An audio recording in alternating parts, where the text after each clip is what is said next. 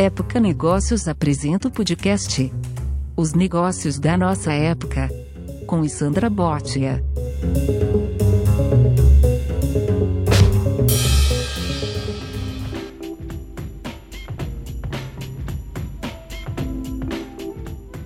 Olá, eu sou a Sandra Botti, diretora editorial de Época Negócios, e é um prazer ter você, nosso ouvinte, mais uma vez aqui para o podcast Os Negócios da Nossa Época. E eu conversei com Milton Beck, ele que é diretor-geral do LinkedIn para a América Latina, no escritório da empresa em São Paulo. Esse é um escritório muito divertido, muito especial, até balança tem e tem uma biblioteca que me chamou muita atenção também, porque os livros eles são levados pelos próprios funcionários que emprestam uns para os outros ali.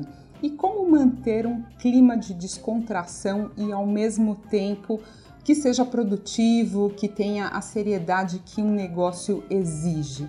Eu fiz algumas perguntas para o Milton que passam por aí, pelo estilo de gestão dele. Ele também deu dicas de carreira, naturalmente, né? Estamos falando aqui de uma rede social que é tão utilizada pelos brasileiros que estão em busca de recolocação e também de posicionamento no mercado de trabalho.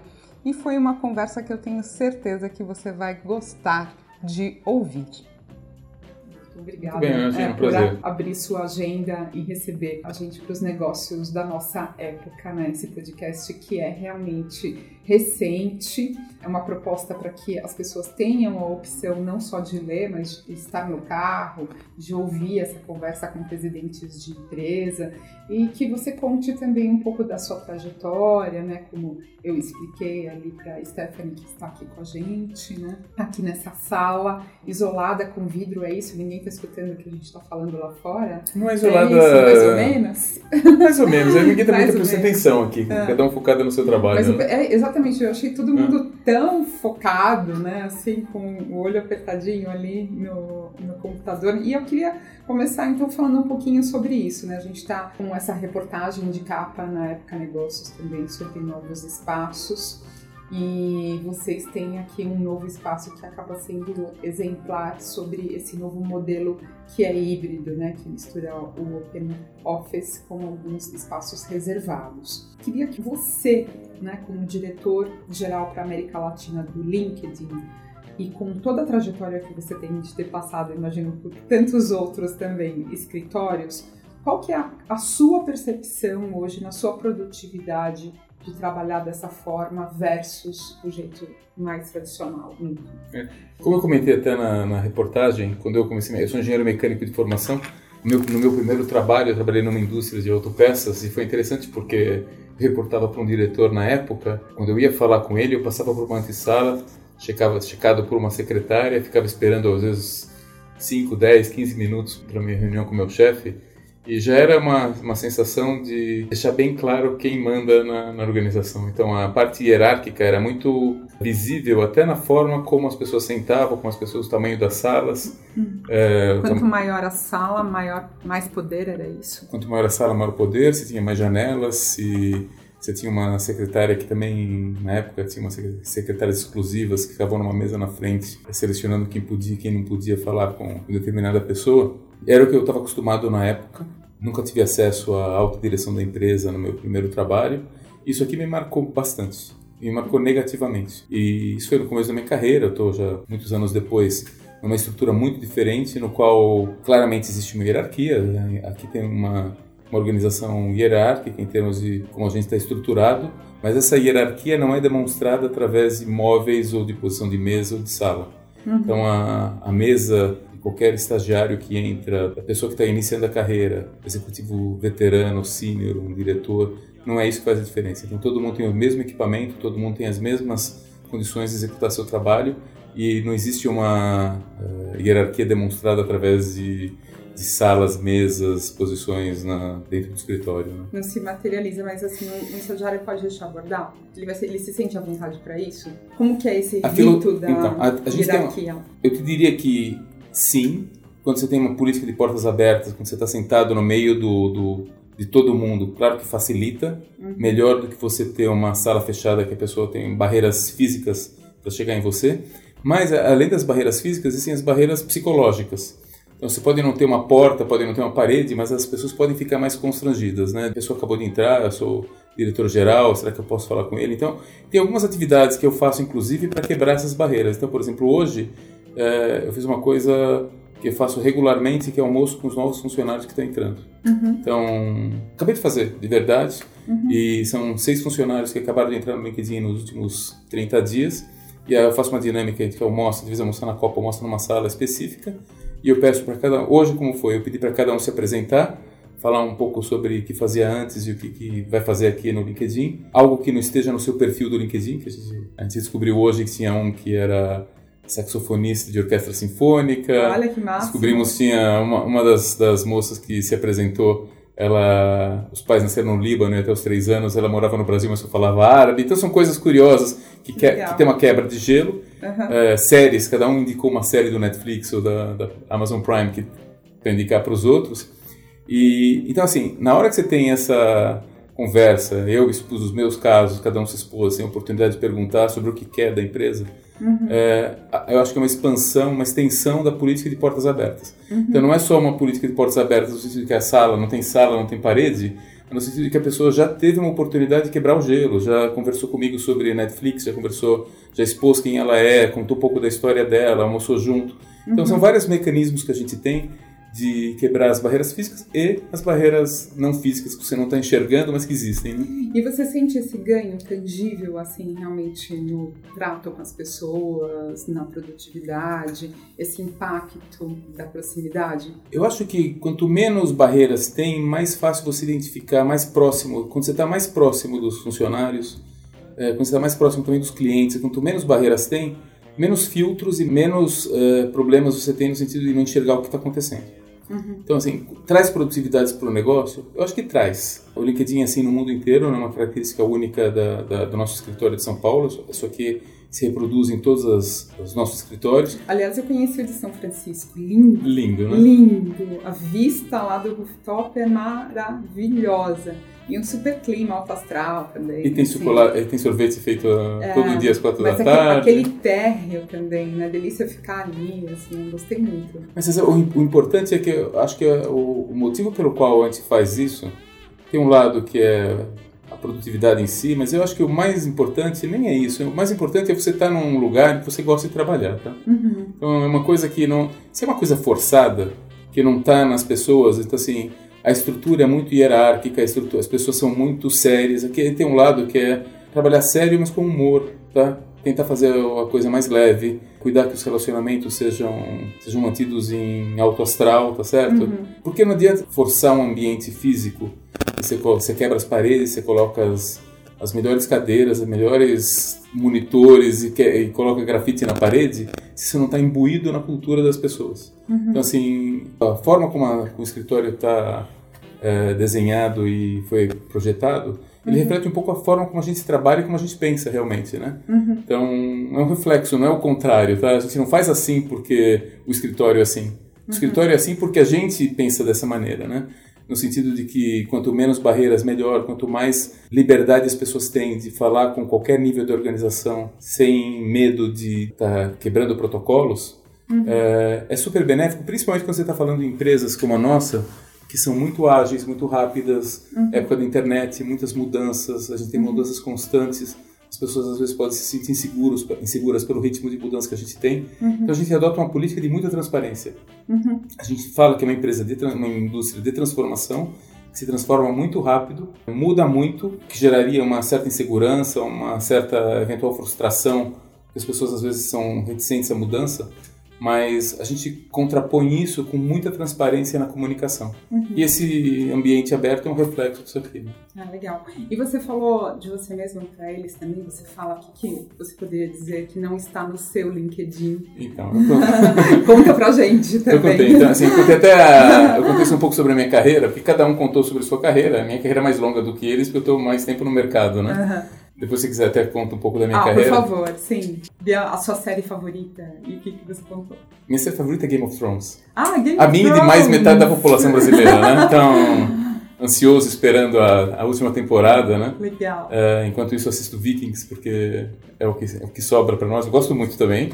Não é o Game of Thrones, mas eu gosto bastante. Suits, eu gosto de muitas séries, adoro a Netflix. Né? Ah, eu gosto de Mr. Robot.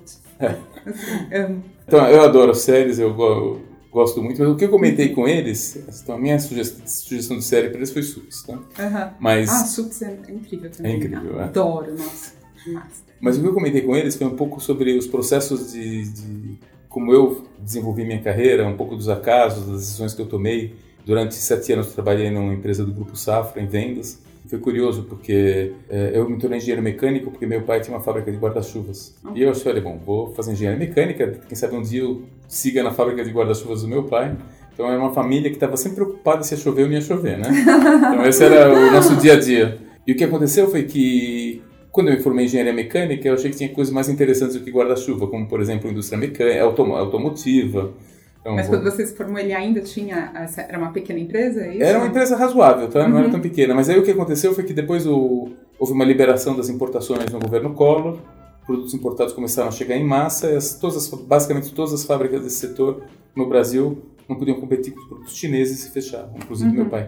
Uhum. Mas quando ele tinha ainda a empresa, ele falou assim: eu poderia usar esses, essas mesmas máquinas para fabricar carrinhos de bebê. Porque na época minha irmã ficou grávida e a gente foi ver os preços, eram muito caros e as máquinas eram as mesmas. E depois não deu certo isso aqui. Quando foi liberada a importação, eu falei, quem sabe dá para trazer carrinhos de bebê de fora? E aí eu fui, na época, isso foi em 94, então já faz muito tempo. Muitos seus ouvintes não estavam nem, estavam nas fraldas talvez, mas assim, quando a gente foi ver, quando eu fui ver na época quanto custavam os produtos lá fora, na China, era muito mais barato. Eu trouxe, comecei a trazer produtos para o Brasil, comecei a vender e foi vender muito mais do que eu imaginei. E, e aí aconteceu um. E aí você descobriu, desculpe te interromper, esse talento seu para vendas nessa época? Não, eu já, já tinha trabalhado em vendas ah. antes. Mas eu já estava em vendas, só que vendas hum. de computadores. Ah, tá. E aí o interessante foi hum. com os acasos. Os, os containers ficaram presos num navio, ficaram na, navegando por alguma parte do mar da China, não chegavam aqui. Eu fui dar consultoria, já dado que meus produtos não estavam aí para eu vender, fui dar consultoria para uma empresa que trabalhava com a Microsoft a Microsoft me encontrou lá e tive uma carreira de 14 anos na Microsoft. Nossa. Uhum. E, e, aí eu sempre falo, talvez se aqueles carrinhos, se o navio não tivesse atrasado, talvez eu pudesse estar no mundo de varejo hoje, eu poderia estar fazendo outra coisa. Por que, que fui dar consultoria? As decisões que a gente vai tomando, né? Uhum. E que no fim me fizeram chegar até o LinkedIn. Então eu contei um pouco da, da minha carreira para as pessoas que estavam comigo, eram bem, são pessoas que estão entrando na carreira agora, muito jovens. E comentando um pouco sobre o controle de ansiedade que tem que ter é, principalmente nesse começo de, de carreira. Para ter uma consistência de conduta que te leve a um cargo de liderança, é isso? Consistência de conduta e consistência de resultados e, e uhum. aprendizado, né? Uhum. Às vezes, quando você, no ímpeto e no, no, nessa vontade de querer acelerar a carreira muito rápido, às vezes você pula fases que são importantes para o seu desenvolvimento de conhecimentos técnicos. Uhum. Hoje, é uma carreira, que é uma coisa que, é, inclusive, nossas pesquisas mostraram, o desenvolvimento de uma carreira ele depende muito de habilidades que a gente chama de hard skills, são habilidades técnicas. Uhum. Então, se eu sou um programador, eu tenho que saber aquela linguagem. Se eu sou um, um fotógrafo, eu tenho que saber fotografar. Tem um monte de condições que você tem que saber. Se você é um cirurgião, você tem que saber operar. Claro. Mas é, você, quando você pega as novas uhum. indústrias, é, existe uma busca muito grande pelos talentos, pela, pelas habilidades que a gente chama de soft skills, uhum. habilidades comportamentais. Uhum. Saber ter resiliência, saber lidar com negativas, saber ter conversas difíceis, saber lidar com seu com chefes complicados, uhum. saber lidar com situações que às vezes na são que necessitam de aprendizado não formal. Uhum. Você não vai aprender na faculdade, é, você aprende no dia a dia, você tem cursos específicos para isso, mas são os diferenciais que às vezes fazem com que pessoas que poderiam ser muito bem sucedidas profissionalmente não são. Então, eu reforcei bastante essa parte com eles. Bacana. E você me fez lembrar de um livro também agora, que uh, vai ser lançado ainda no Brasil, mas foi lá uh, no final do ano, lançado em Nova York. Foi o, o Chip Conley, sabe, sabe quem é? Que foi o guru do Airbnb. Aquele tinha, quando ele já tinha 52 anos, ele que cunhou o termo hotel boutique. Ele, tinha, ele fez fortuna no ramo hoteleiro e aí, de repente, ele se viu ali super rico, falou: o que, que eu vou fazer, tal aquela crise né, da, do pós-empreendedor. E ele começou a trabalhar com alguns festivais. De repente, ele recebeu um, um telefonema para trabalhar no Airbnb e ele já tinha 52 anos. E aí foi com a ajuda do Tip que o Airbnb conseguiu seu maior valuation e tem todo um case construído ali com a presença e reconhecida pelos fundadores. Como é o nome do livro? Deixa eu lembrar, é Wisdom uh, at Work. E ele é um livro que trata muito sobre dessa veneração dos nativos digitais das novas gerações. E ele, hoje, na casa dos 60, ele diz que as empresas não estão olhando para essa diversidade, para esse repertório que traz a serenidade, que pode mesclar também com esses hard skills uh, que você encontra nos jovens. Como que é isso para você? Uh, aqui no LinkedIn, essa questão também de, de, diversidade, é, de diversidade etária. Você acredita realmente que uma pessoa pós internet pessoas que não tenham essa familiaridade né, com a linguagem digital, depois dos 40 elas podem realmente adquirir? Como que é isso aqui no LinkedIn? Vou começar falando sobre diversidade de forma geral aqui, depois eu vou focar na parte da, da diversidade mais de idade, tá? Uhum. Então, a gente acha que a empresa tem que refletir um pouco a sociedade que tem lá fora. Refletir a sociedade lá fora não porque você quer ser só moralmente correto, mas porque a gente acredita, inclusive, que isso traz muitos ganhos de produtividade. Quando os funcionários da sua empresa não refletem, não é a cara do que você encontra da porta para fora, normalmente você não toma as melhores decisões de negócio. Então a gente tem uma cultura de tentar fazer com que nossa equipe aqui seja bastante diversa. Não só em termos de diversidade, então a gente tem uma diversidade grande em termos de, de funcionários LGBT, a gente tem um grupo de funcionários negros, temos funcionários que possuem algumas deficiências físicas. Esses funcionários se reúnem em grupos de diversidade, então a gente tem o BIG, que é o Black Inclusion Group. Os nomes são em inglês porque são adotados no mundo inteiro, né? Então a gente tem o Big de inclusão negra, a gente tem o Altin, aqui tudo termina com I por causa do LinkedIn. Ah, o Altin é o grupo de LGBT, muito ativo uhum. também. O Enable In, que é o grupo de de pessoas com deficiências. Esses grupos se encontram, eles trazem, eles ajudam a, a principalmente educar as outras pessoas, que normalmente os, os, os, grandes casos de preconceito são por falta de conhecimento e falta de educação. A gente ajuda a educar as pessoas sobre essas condições. Então, tem uma sexta-feira por mês no qual a gente tem uma atividade especial. Numa delas, a gente trouxe um grupo que apresentou como lidar com pessoas que têm alguma deficiência. Então, o rapaz que veio apresentar, ele não tinha os braços. Ele falou, as pessoas têm constrangimento de, de, de como vai me cumprimentar? Ah, então, assim, às vezes uhum. se afastam por falta de conhecimento. Então, a gente tenta educar, compartilha, a gente faz eventos, a gente faz um monte de coisa para que as, as pessoas, pessoas, possam se sentir confortáveis é, aqui. Que não só tem uma diversidade uhum. representada por uma estatística dentro do Excel em termos de quantas pessoas são desse grupo ou desse, desse outro grupo, mas que elas se sentem incluídas aqui. Então, o nosso objetivo não é só a diversidade pela diversidade, mas que os grupos diversos, que as pessoas com diversas opiniões, com diversas tendências, o que seja, que todas elas sejam incluídas, tá? Uhum. Então, que se sintam parte de, um, de, um, de, uma tribo aqui dentro. Então, a gente já tem isso aqui. Eu fiz um artigo mais recente, inclusive eu postei no, no LinkedIn, que chama Em Que Lado da Montanha Você Está?, sobre o assunto das pessoas mais, mais velhas. Esse é um assunto que é menos, talvez, menos em moda, mas é um assunto que eu recebo muitos é, feedbacks de pessoas que estão na faixa dos seus 50 ou que a partir dos 45 já são evitadas pelos recrutadores, já são consideradas velhas demais para o trabalho. E eu tava... Um drama, né, para a sociedade brasileira que envelhece, né? Sim, principalmente porque você, a, a, gente está todo mundo ouvindo agora sobre, sobre a reforma da Previdência. Sim. A Previdência foi feita numa época que as pessoas morriam aos 60, agora as pessoas morrem muito mais tarde, na média, né? Uhum. Então, pessoas com 50 anos, 55 anos, têm muita vida produtiva pela frente mas ao mesmo tempo elas, muitas delas são excluídas do mercado de trabalho. Então, eu dei algumas dicas sobre como se portar nesses processos. Tá? Ah, então, por favor, dê para os nossos ouvintes é. também. Assim. Então, acho que uma, uma parte importante é que você deve ressaltar os aspectos positivos. Quando ninguém te perguntar a sua idade, isso não é um aspecto relevante.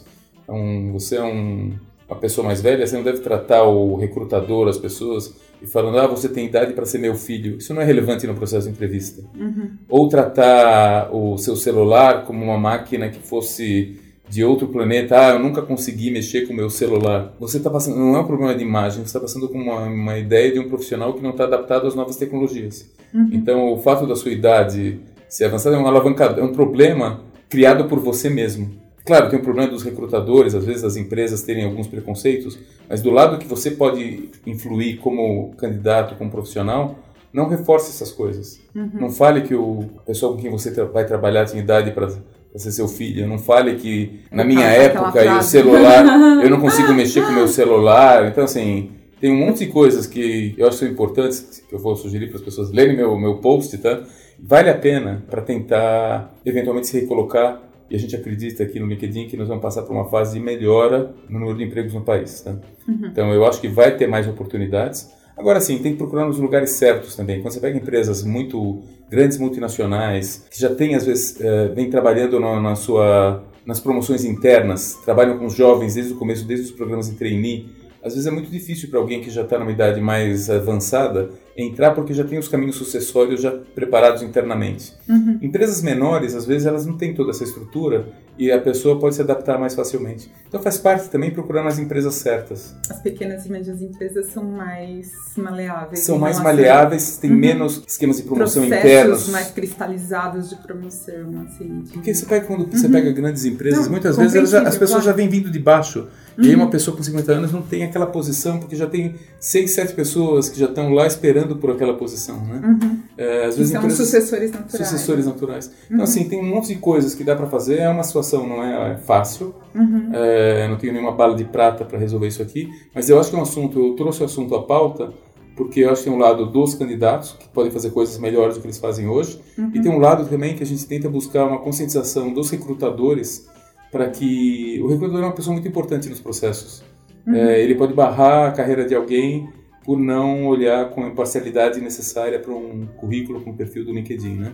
E então, tem vários estudos, né, sobre isso, sobre recrutadores com bias, né, assim, pessoas que estão ali reproduzindo preconceitos né, né, que transportam né, para o processo de, de seleção. Né, Exatamente. Então, assim, tem, acho que é um quanto mais você fala e mais reforça e conscientiza, uhum. eu acho que tanto bater, acho que até melhorar, tá? Uhum. É, por exemplo, aqui no LinkedIn a gente tem várias práticas, a gente não pode perguntar a idade numa entrevista. Você não vai fazer isso nunca, por regra. Uhum. É, por exemplo... A gente que é como na Microsoft também, né? Nas a maioria né? delas, né?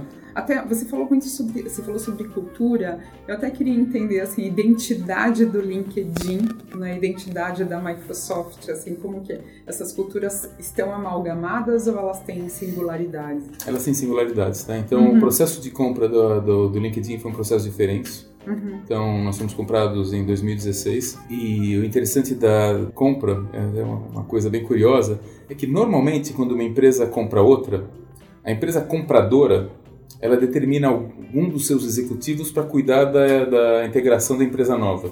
Sim. E no caso do LinkedIn, quando o LinkedIn foi comprado, a pessoa responsável pelo processo de integração foi o presidente do LinkedIn. Ah. Ele, foi de, ele foi designado para decidir o que integrava, o que não integrava e a qual tempo.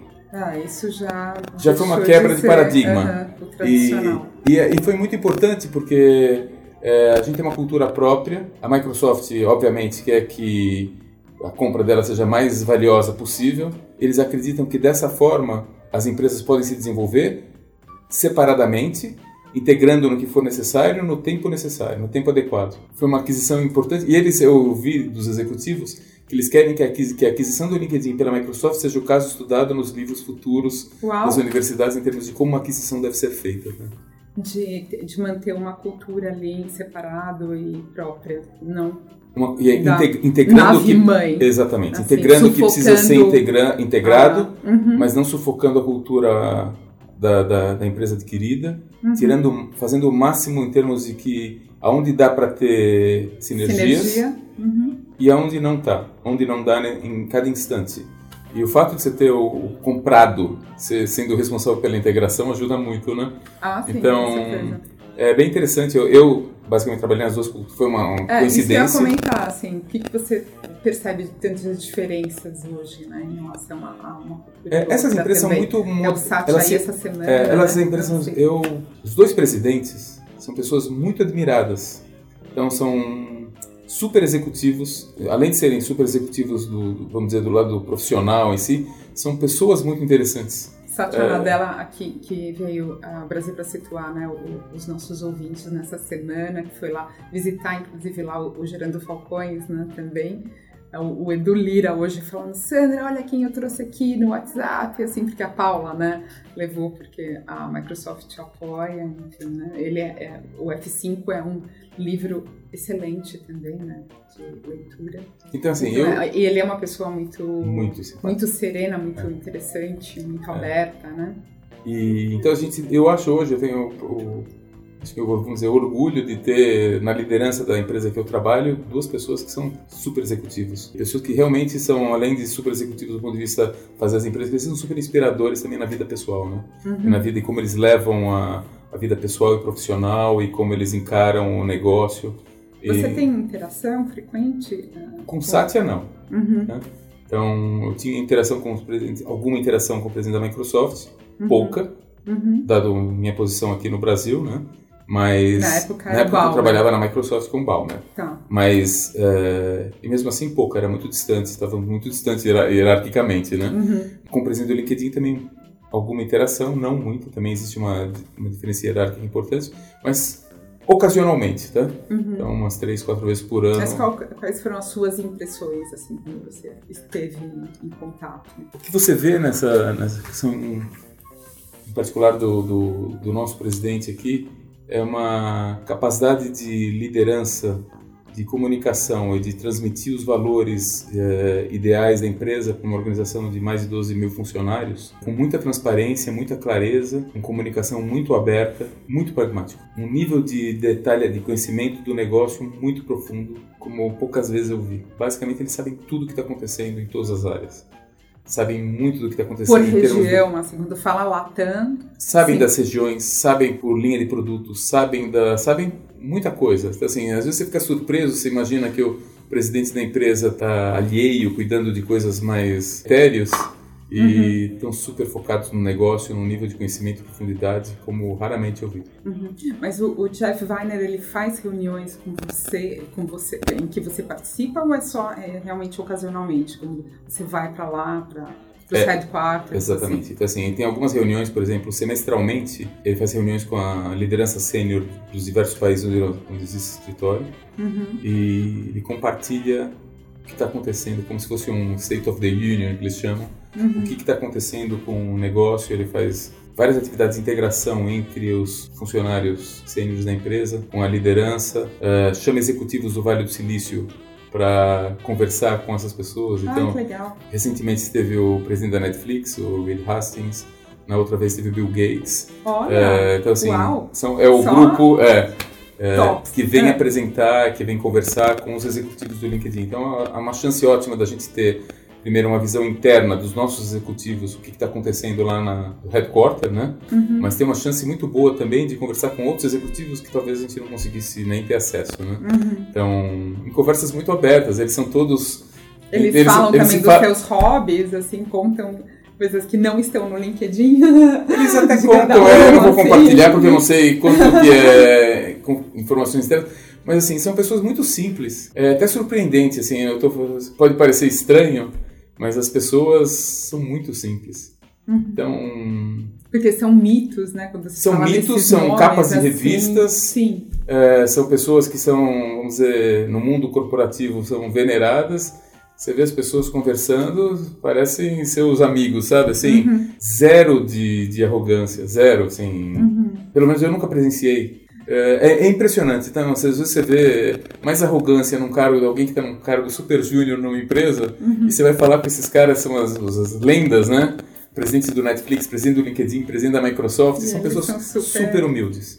Super humildes, ouvem, falam com todo mundo, não tem arrogância nenhuma. Então, assim, dá gosto de ver. E acho que serve um pouco como exemplo para todo mundo ter uma posição para saber realmente como se tratam outras pessoas. né? Isso é um pecado capital para você, Milton? Porque eu também estou percebendo, né? Assim, primeira, fui a- super acolhida, cheguei aqui, né? O Milton, uma com o coração né, batendo mais forte. Ainda errei, a Stephanie me ensinou caminhos eh, daqui da, da rua Ofélia e eu entrei no estacionamento de descarga, né? Hum. E depois aí tive dar, né, dar uma volta no Waze. E aí, disse, não, vamos lá, né? Me levou até a Copa tomar um café. Assim, mas tem um jeito informal. O Milton tá aqui é, também sem gravar, com uma camisa, claro, né, mais formal. Um par de Hoje, às óculos, vezes eu tô né, sem- camiseta, tá? Ah, é? É. Você usa também camiseta Também, é. polo? E você também passa né, essa descontração uh, mais, enfim, profissional, né? Não é, claro, uh, nada exagerado, mas eu me sinto muito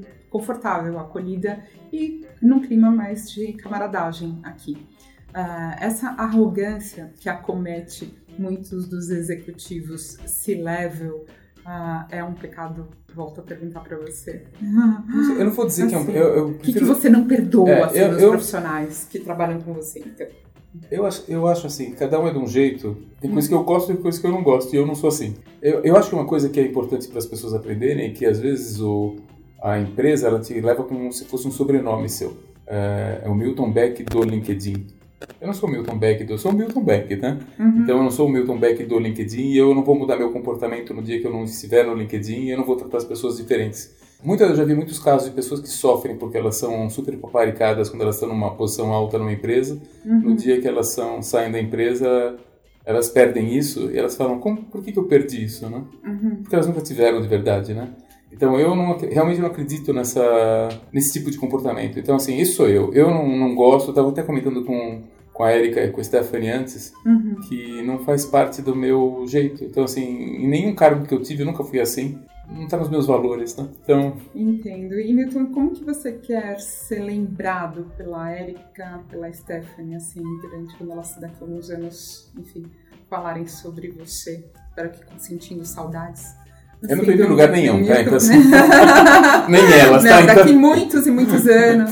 Enfim, tá. uh, essa questão do legado, assim, do que, de como você quer ser lembrado, assim, pelo seu time. É, eu acho assim, quando eu entrei no... Foi interessante, quando eu entrei no LinkedIn, eu fui falar com o vice-presidente de Sales and Marketing, Mr. Mike Ganson.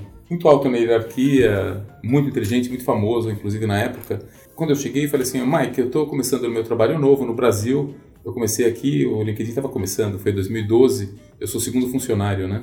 É... Ah, o 002? Eu sou o 002, é, então, o 001, Oswaldo, que Sim. nosso fundador aqui, não está mais, tá mais com a gente aqui no escritório, ele está em outras, outros desafios profissionais. Mas também é da Microsoft. Também é né? meu colega, muito amigo meu, Oswaldo Barbosa, a quem a gente deve a criação da empresa aqui. Mas quando eu fui falar com, com o Mike, eu falei, Mike, eu estou começando no Brasil, é, que sugestões você tem para eu seja bem sucedido na minha carreira? Foi essa a pergunta. E ele comendo ovo, né? Assim, comendo muito, ovo, muito né? informal. Se você acha, café se, da manhã? Exatamente. Assim? Se você acha uhum. que isso aqui é informal, você precisa ir no Vale do Silício para ver real informalidade, tá? E ele falou assim para mim, o nosso objetivo é transformar as pessoas. O LinkedIn é uma empresa de transformação. Você vai ficar um tempo, você vai sair. A minha única expectativa é que quando você saia, você saia melhor do que você entrou. Isso ficou bem marcado na minha cabeça, do ponto de vista, e é uma coisa que eu compartilho Ele foi super com... objetivo, assim. Ah, foi assim como... Sucinto Foi e... exata, entre uma garfada de ovo e outra, né? Eu quero que você saia melhor...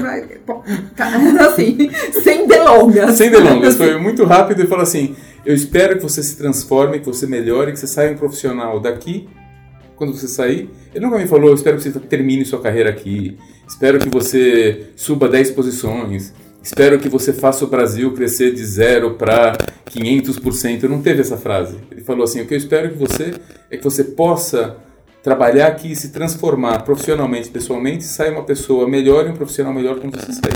Isso para mim foi muito marcante. Então assim, quando os caras mais altos na organização, da organização esperam isso de mim, é o mesmo que eu espero das pessoas que, estão, que trabalham comigo, tá?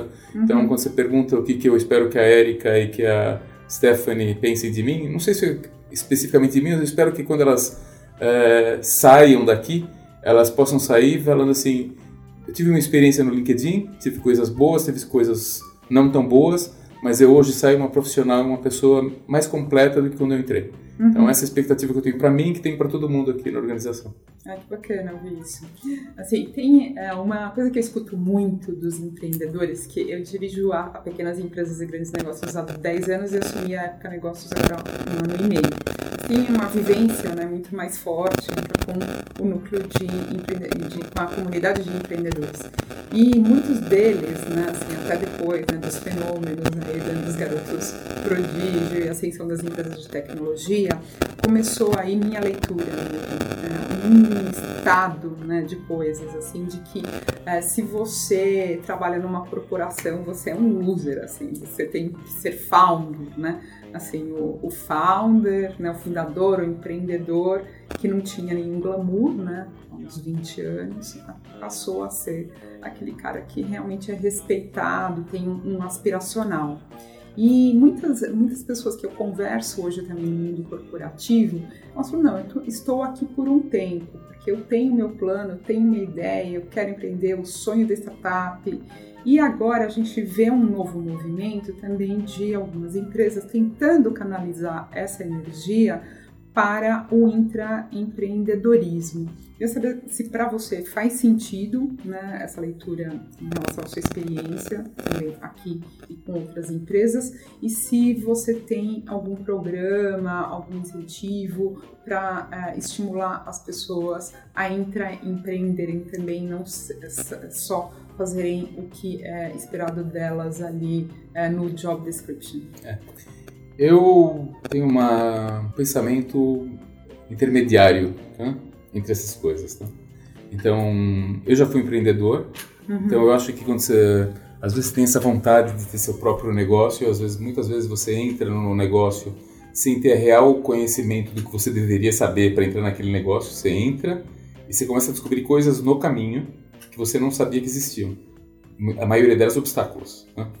E muitas vezes as pessoas não têm nem a maturidade, nem o conhecimento, nem os recursos financeiros para suportar essa caminhada que às vezes vem com muitos obstáculos. Né? É verdade. Então, uhum. o nível de, de, de, empresas que fecham é muito maior do que as que são bem sucedidas. É, é muito legal, a gente fala em todos os cursos de administração, em todos os, todos os MBAs, a importância de empreender, mas vem com, vem com uma carga de risco e sacrifício bastante grande não é para todo mundo. Né? Uhum. É, quando você vai para as empresas, eu acho que tem um, um, conceito de que eu vou empreender e eu espero ter uma, um, uma possibilidade de fazer coisas além do meu job description. Eu acho que tem que tomar um certo cuidado. Uhum. Eu acho que antes de você fazer coisas além do seu job description, você tem que estar muito bem no seu job description, tá? E é uma coisa fazer vezes, muito bem feito o que é então, esperado. Vezes, exatamente, fazer muito uhum. bem feito o que você espera que aquela pessoa faça. Uhum. Então, em muitos casos de insucesso que eu tenho visto, não prestar atenção nas expectativas de, de resultados que, que, a empresa espera, a descrição da função e ser um master naquele seu trabalho antes de buscar o próximo trabalho, tá? Então... Ou de ter atividade paralela, assim, como algumas empresas, ah, você fica, você pode usar os 20% do seu tempo para o seu pet project, assim, não sei se você tem isso aqui. Aqui, aqui, aqui uhum. nesse escritório não tem, tá? Uhum. Então, as pessoas têm liberdade de ter negócios em paralelo, se, elas, uhum. se não for conflitante, nós temos uma metodologia para verificar se a, o negócio paralelo do funcionário não é conflitante com as responsabilidades dele aqui mas a gente espera um foco total da, da, da pessoa no que ela está fazendo no nosso trabalho aqui é, dentro do, do LinkedIn. E eu, eu, sempre sugiro que antes da, da pessoa começar a ter 10 iniciativas diferentes, que ela faça muito bem aquilo lá para qual ela foi planejada. Para ela, ela foi. Ela tem que ter a acabativa também, né? Não, não só. Tem que ter uma acabativa, não só a iniciativa. Né? Exatamente. Né? Assim. Então, ah. faça bem, tem, assim, cuide da ansiedade as empresas elas têm mudanças rápidas, elas têm são ágeis, mas tem um tempo de amadurecimento de cada de cada profissional num cargo novo. Você demora um tempo até saber executar bem. Tem um tempo que você aprende, tem um tempo que você executa, tem um tempo certo para mudar para uma nova função e expandir suas responsabilidades. Uhum. Quando você começa a querer fazer tudo muito muita coisa ao mesmo tempo, tem muita chance de não dar certo, né? Que aí volta um pouquinho para aquela conversa que você contou aqui no começo né, da nossa entrevista, que você teve com o seu pessoal ali do Countdown, né, da, do café da manhã com os novatos, de falar também sobre esse timing, né, da, da carreira de... Sabe o que acontece? Eu, eu, às vezes as pessoas entram numa, numa, numa posição já pensando na sua próxima. Uhum. Isso não é um problema isso até é interessante do ponto de vista motivacional. Uhum. O problema é quando você entra nesse cargo não pensando nele como uma jornada, e sim como uma corrida de 100 metros. Uhum. E você quer tomar atalhos, e você quer chegar em outras posições antes de estar preparado. Uhum.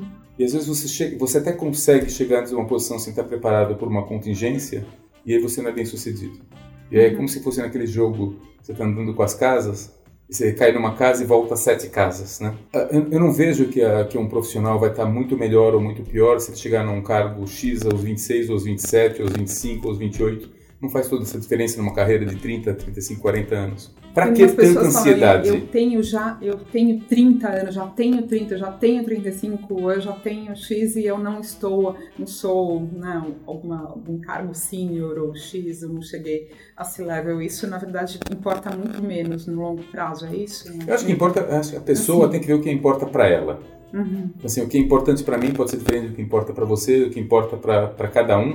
E a pessoa tem. Mas o, o, grande ponto é a pessoa parar de culpar os outros pelo que acontece com ela, né? Hum. Normalmente não tem um problema de eu querer ser, eu quero ser presidente da empresa aos 50 anos, ou aos 40, ou aos 35, depende da ambição de cada um. O, o ponto é o que, que eu estou fazendo para isso acontecer, que é uma coisa importante, e o que é o que eu ouço mais não é o que eu estou fazendo para acontecer, é, é, as chances que não me dão, por que, que não sou reconhecido, por que, que as coisas estão acontecendo para mim, um processo um pouco de vitimização. A ambição é interessante, a ambição é legal dentro dos parâmetros normais, né? Uhum. Quando é tudo é excessivo, pode fazer problemas na sua carreira, né? Claro, né? você me fez lembrar que, é, na verdade, assim, o futuro sempre se esconde nas brechas do cotidiano, né? Assim, o que a gente está fazendo agora que vai refletir ali, não amanhã, daqui a alguns anos, né? Mas você precisa sempre ter esse recuo, né, em relação ao tempo, né? Poder olhar por cima do ombro e ter essa distância para poder enxergar isso. E talvez as pessoas tenham um pouco de dificuldade, né? Você me fez lembrar também o, o o vice-presidente de recursos humanos do do Google, tratando quando, com o Eric Schmidt, quando ele chegou à empresa, e, e ele foi lá cheio de planos, falando, não, tem um monte de coisa, vou apresentar para ele tudo que a gente vai fazer agora, né? tem uma pessoa nova que vai realmente me ajudar a realizar os meus planos. E, enfim, para fazer a história longa curta, ele diz que uh, sentia o Eric super incomodado né, com os planos dele. Ele falou, poxa, né, tô aqui, né, cheio de ideias, né, vivo, e aí vem o cara e não, não dá a menor bola para isso, até que caiu uma ficha para ele de que o seu chefe é o seu maior cliente e que são as prioridades dele e não as suas né, que tem que estar postas à mesa. Né? Então, por mais ideias, né, iniciativas que você tenha, se essas iniciativas fazem sentido no plano estratégico dele, porque ele é quem tem Exatamente. a visão. Pode falar, é, nós temos tem um executivo do LinkedIn que fez uma carreira curiosa, porque ele chama Dan Shapiro, ele foi vice-presidente de vendas, uhum, depois ele mudou para um cargo de Product Manager, uhum ele tinha 3, 4 mil pessoas debaixo da organização dele, virou um, um contribuidor individual uhum. dentro do grupo de produtos para aprender uma coisa nova e agora virou o novo vice-presidente global de vendas, bem poderoso no LinkedIn. Ele escreveu um artigo, primeiro um dos posts dele, interessante se você puder olhar também, uhum. é sobre os conselhos que o pai dele deu quando no primeiro emprego dele. E foi exata, exatamente isso que está falando. É mesmo. De falar, uhum. não, seja, não veja quais são os seus objetivos, mas veja quais são os objetivos do seu chefe e veja se isso aqui está refletido no que você vai fazer no trabalho. Se o que for, você for fazer não estiver dentro das prioridades do que ele tem que fazer, você não vai ser bem sucedido. Uh, e você estava me perguntando, só uma coisa que eu lembrei que eu queria não, ressaltar sobre a carreira, e ainda não estou na posição tal, tenho 35 anos, tenho 40 anos, e não estou na posição que eu almejava estar nessa idade. Eu cria uma que... grande é. angústia é. e às vezes até vergonha dos seus é. pares, né? Que, assim, eu posso estar sendo isso como um incompetente, né? Não cheguei lá, essa questão é. também. Eu acho que mais idade, importante né? do que o nome que está no cartão uhum. é se você está tendo uma carreira que você está aprendendo coisas. Porque é isso que vai fazer seu diferencial e seu valor para aquela empresa específica que você está ou para outras, né? Uma pergunta que eu acho que todo mundo tem que se fazer é o seguinte: se eu saísse daqui, a empresa me contrataria de novo para essa posição? Eu já estou aqui, mas se eu, se eu saísse, me contratariam de novo ou tem gente muito melhor do que eu? E uma outra coisa que, que eu, eu faço aula de guitarra. Ah, que legal. É, Mas você começou há pouco tempo? Faço há sete anos. Né? Uhum. E eu, esses dias eu estava com meu professor de guitarra e uhum. ele, ele, queria fazer faculdade de música, que ele quer ser professor. Ele toca muito bem, uhum. mas não tinha uma faculdade de música. E ele me falou, ele vai se formar agora, é, tem 50 anos também, ele vai se formar agora, e ele falou que fui eu que fiz ele fazer isso aqui. Aí eu falei, por quê? Eu não me lembro. Ele falou, ele falou assim, falou uma coisa que me marcou muito, que eu nem lembrava que eu tinha falado, mas ele me falou assim, em determinado momento você me falou assim, se, o seu, se você tiver que escrever o seu currículo hoje, e você escrever ele da mesma forma que você escreveria, que você escreveu ele sete anos atrás, você tem um problema. É uma sacada, hein? E ele falou, uhum. quando eu pensei nisso aqui, eu falei, ele viu que ele escreveria o currículo exatamente igual sete anos depois. E ele falou: não pode ser assim, isso aqui não é uma evolução de carreira. Uhum. E resolveu fazer uma faculdade aos 46 anos para tentar fazer outra coisa. Ou continuar dando aula, mas com o título de professor. Isso é sempre gratificante, né? É, eu gostei, fiquei feliz de, de ter legal. colaborado uhum. um pouco na, na. claro. Na, ele me, me ajuda com a guitarra, eu ajudo ele com, com dicas corporativas de carreira, mas assim, bem marcante do tipo: eu não posso ter hoje as mesmas habilidades, a mesma o mesmo conhecimento que eu tive sete anos atrás, que eu vou ser, vou ser esmagado por pessoas Pelos que estão. É, e não existe mais esse conceito hoje de eu fiz uma faculdade, eu aprendi, já sei e agora vou trabalhar. Você tem que aprender o tempo todo, numa velocidade maior do que você sempre fez. Né? Aquele conceito do long life learning, né? Exatamente. né? Assim, tem aquela capa famosa da The Economist né? sobre este tema, aprender né? constantemente, né? aprender com os nanocursos também, né? A época Negócios também deu uma reportagem sobre este assunto uh, no ano passado. Mas sabe que uh, no final do ano passado eu estive com o Eduardo Freeman, uh, o pai da teoria dos stakeholders, e, e ele deu uma palestra lá para CEOs na Fundação Dom Cabral, que eu tive o privilégio de ouvir também. E, e no final ele disse, olha, ah, se vocês quiserem esquecer tudo que eu falei aqui, né? Assim, tudo bem, não lembrar mais de nada, daqui a pouco vocês estão aí nas suas vidas, nos seus problemas, mas por favor, lembrem-se de uma coisa. Aí, né? Assim, presta atenção e estudem música, porque estudar música vai fazer com que vocês pensem de uma forma completamente inédita, muito diferente, né? Assim, vai, vocês vão ter um novo approach para o mundo dos negócios. E agora você me falando da guitarra, dos seus sete anos aí de guitarra, eu queria saber se para você realmente te, teve esse efeito, mais do que um hobby, assim, de abrir janelas cognitivas, assim. E até agora eu estou intrigada com essa frase do Freeman, né? Assim, que, que será que a música, assim, que todo profissional deveria, o líder, né, no, ele ele estava mais ali pontual na, na questão dos líderes, da importância dos líderes estudarem música. Eu não sei te dizer, porque de verdade eu tocava mas, teclado desde jovem. Uhum. Mal. Tocava mal, mas tocava teclado. E eu nunca entendi cordas. Ah, tá. Eu nunca entendi como funcionava tocar num violão. Não estava no meu na minha cabeça, eu sou engenheiro, eu entendia o teclado, mindset, eu, eu, assim, entendia os teclados com as notas em sequência, eu não entendia ah, a posição das. Nunca entendi corda. Isso aqui uh -huh. ficou me incomodando durante 40 e poucos anos. Nossa. E... Virou um fantasma. E é assim. interessante porque, assim, do... minha filha toca, meu filho toca, eu toco, meu sobrinho toca, então a gente faz um, uma jam session, né? Então eu comecei mais, porque quando meus filhos foram aprender, eu falei, bom, também vou aprender, também quero aprender uma coisa nova. E eu tenho esse por hábito tentar aprender uma coisa nova por ano, né? Então vou começar cada vez mais a fazer isso, tentar ah, desenvolver, uma, aprender uma coisa nova. Começa um ano novo? É, assim? Eu fiz até um, um comentário que eu quero aprender uma coisa nova por ano. Eu faço, eu faço muitas listas. Eu gosto de listas. Eu gosto de fazer listas do que eu tenho que fazer, listas do que eu tô, tenho que fazer a curto prazo, listas do que eu tenho que fazer a longo prazo. Eu quebro uma tarefa em sublistas para ir fazendo, é riscando. Eu... Mas a caneta mesmo ou você faz no eu celular? Eu faço no Excel. No Excel. Eu faço ah, no Excel. Não, como um engenheiro mecânico, como assim, né? Faço no Excel. Mas assim, eu faço, eu gosto das listas e eu, eu tenho esse por hábito me, me preparar e fazer coisas. E eu, tava eu comentei com a Erika esses dias aqui e algumas coisas que eu estou mudando, por exemplo, livros. Antes eu pegava um livro, eu tinha que terminar o livro mesmo que eu não estava gostando. Hoje eu não faço mais isso. Você não tem não sente culpa alguma Não de... sinto culpa alguma. Então assim, eu penso assim, livro, quantos livros eu vou ler, vou poder ler na minha vida? 200, 300, 400? Quantos livros existem no mundo? Por que eu vou perder tempo com um livro que eu não gosto? Então, assim, começa a ter uma valorização do tempo, principalmente quando você vai ficando mais velho, você começa a valorizar o tempo de uma forma diferente, né? É verdade. Então, eu, eu acho que, assim, quando você falou da, da música, eu faço porque me dá prazer. Eu não faço porque de verdade, porque eu acredito que vai Você me dar um... instrumentaliza isso, é, eu não sou perdão tão... do, do pleonasmo aí, não, né? Pra, eu não faço né? para ser melhor executivo. Não. Uhum. Eu não faço para ser um melhor executivo, eu não faço para. É, eu nunca vou ser profissional. Foi essa acepção do, do Freeman, mas é, enfim, ele estava. Não faço. dos benefícios. Eu, mesmo, acho, eu né? acho que é um benefício de saúde, até do ponto de vista. Você tem um foco tocar, você tem que estar muito focado, só, seu cérebro está focado numa única coisa, senão uhum. não sai nada. Uhum. Então eu acho que funciona também como um aliviador de estresse. Tá? É quase uma meditação, né? Também, eu acho que é, é? bem próximo, tá?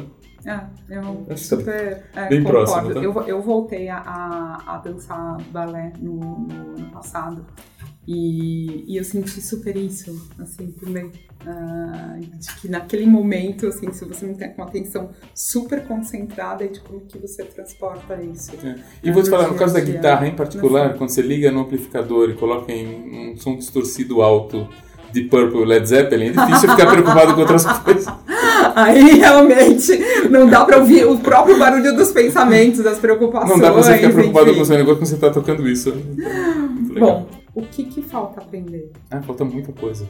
Das suas listas, o que está no topo das suas prioridades assim, pra, de aprendizado profissional? Eu acho que a, eu estou muito focado agora em poder ser um líder melhor, tá? em ter capacidade de fazer uma liderança e não uma chefia, em ser uma, um líder mais inspirador e menos um, um checador de tarefas e um checador de números, um checador de que as pessoas estejam fazendo o que a gente espera que elas façam. Então eu estou em busca de desenvolvimento das minhas habilidades interpessoais, relacionamento de pessoas, desenvolvimento de pessoas, fazer com que eu seja cada vez mais dispensável, tá? Então acho que o objetivo importante dos líderes e eu também aprendi com o Oswaldo, que foi meu predecessor aqui, e foi muito bacana, muito bonito quando ele saiu, inclusive ele falou estou muito feliz que eu estou saindo porque eu criei uma empresa com líderes que conseguem tocar a empresa sem eu estar aqui e eu acho que o objetivo do, do grande líder é que quando ele sai, a empresa continue funcionando tão bem, não, não pior do que estava com ele. Tá? Então eu aprendi bastante com ele, inclusive foi muito inspirador para minha carreira e é o que eu quero fazer também. Então, no sentido de que eu possa trabalhar, ajudar as pessoas que estão aqui a serem cada vez mais uh, donas das suas carreiras, mais capazes de liderar e serem os sucessores aqui na, no LinkedIn. Também. Bom, muito inspirador conversar com você. Muito, muito obrigada né, por essa ótima conversa para os negócios da nossa época. Espero que a gente tenha a chance de fazer um segundo tempo e muito breve aí para checar as listas. Obrigado, é prazer falar com vocês. Muito obrigada.